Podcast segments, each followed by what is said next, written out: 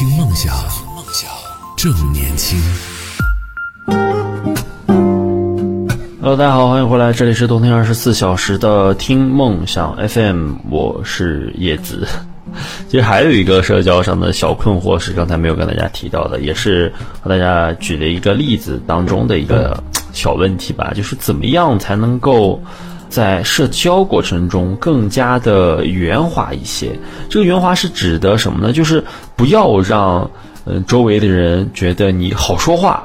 然后呢，就把所有的工作、所有的一些有的没的的事情都推给你，怎么能变成这样呢？其实我们在日常工作当中，一些小伙伴就能发现，哎，感觉自己好像，嗯，很好说话，大家跟你的关系都很不错，然后就。什么工作都给你，说那个呃，小李，你把我的那个什么东西帮我打印一下。小李，你能不能帮我去到哪哪哪拿个文件？哎，小李，那个工作计划帮我交一下。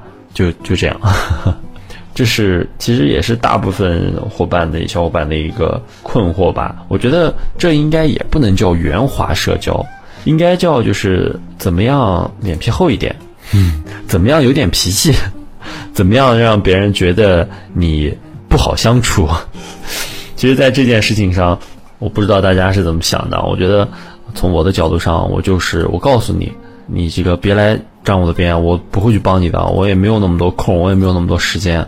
这个可以在你的日常工作当中的沟通一些表现上，你可以表现出来，就是不要，呃，说什么话呀，都是那种把你和他人不放在一个平等的角度上，你不要放在一个你低于他的一个层次上来说问题。你和他沟通的时候，你就觉得你们俩是平等的，然后把你真实的这个性格特点表现出来就好了。其实，如果你发现啊，你其他人常常把工作推给你的时候，有的时候可能也是因为他们认为你在工作的处理上比较有效吧，而且可靠。然而，这些负责的工作呢，可能会导致你的工作负担过多。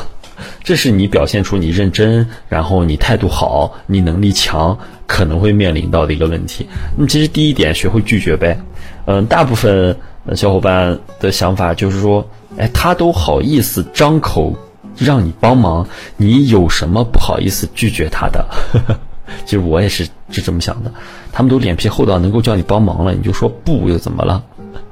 呃，学会拒绝吧，学会适当的说不。当你有没有办法承担额外的工作负荷的时候，呃，坦诚的表达出你的想法和理由，然后这样让别人可以觉得你也有你自己的工作量和你的一些呃底线。其实，要我来说，就是你不要表现的太圆滑，你不要表现出你有很强的工作能力啊，呃，哪怕装傻就就好了呗。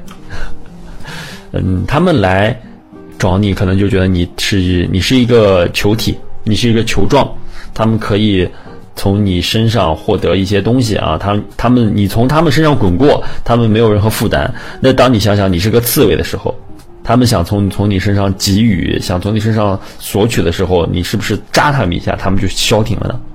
别给他们脸，他们脸大吗？两条路，第一，直接拒绝，不需要什么这个圆滑的理由，你可以直接告诉他没有时间。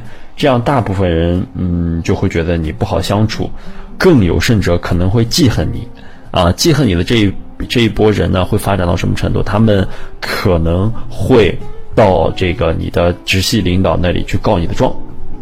二呢，就是第二种方法啊，就直接拒绝之后的第二种方法，嘴硬心甜，是啥意思呢？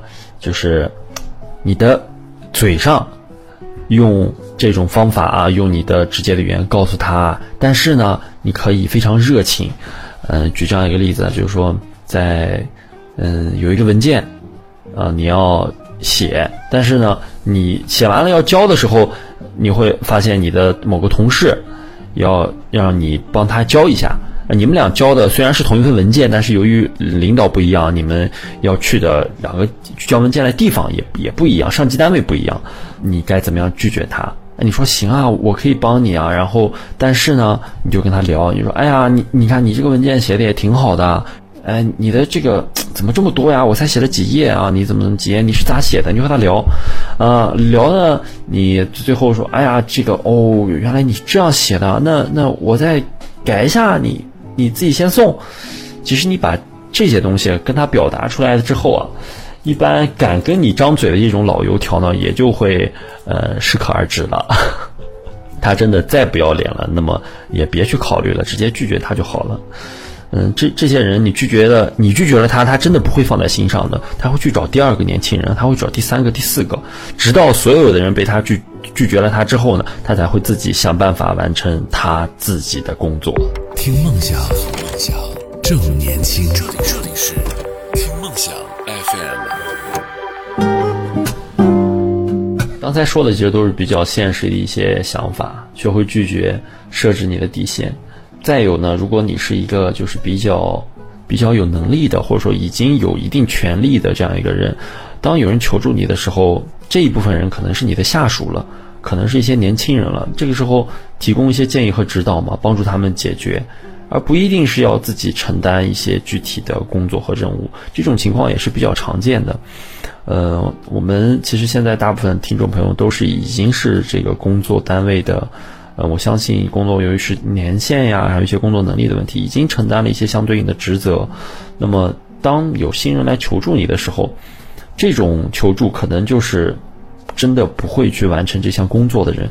那么，提供指导和建议吧，不一定非要帮他们去做，只有让他做了，他才能成长嘛，是不是？我们其实年年轻人，我们自己的这个想法就是，我不会了，我去问你，你真的能够教我是最好的。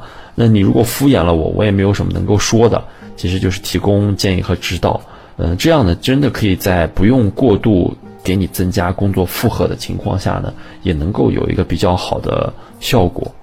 有人在向你提出寻求帮助的时候，如果你真的感觉到自己的压力过大了，可以寻求你的领导或者说你的同事的支持，告诉他们你的困境。如何合理的分配任务，并请求他们共同帮你来分担？其实，合理的分配工作负担，对于个人和团队的嗯健康发展都是很重要的。我相信，呃，没有一个工作单位是你一个人就能够完成所有工作的。包括一个程序的设计，你都需要有不同的层面啊，有人负责什么？有人负责程序设置，有有人负责前端，有人负责呃 UI 的设计，什么什么样的？其实通过适当的沟通和界定自己的职责范围，我们可以建立起良好的工作平衡，然后呢，和他人共同承担责任，也会让大家的团队呢有一个长足的进步。好，这里是冬天二十四小时的听梦想 FM，我是叶子。好，今天就跟大家聊到这里了，我们下周二我们不见不散，再见啦！听梦想正年轻，这里是听梦想 FM，听梦想 FM。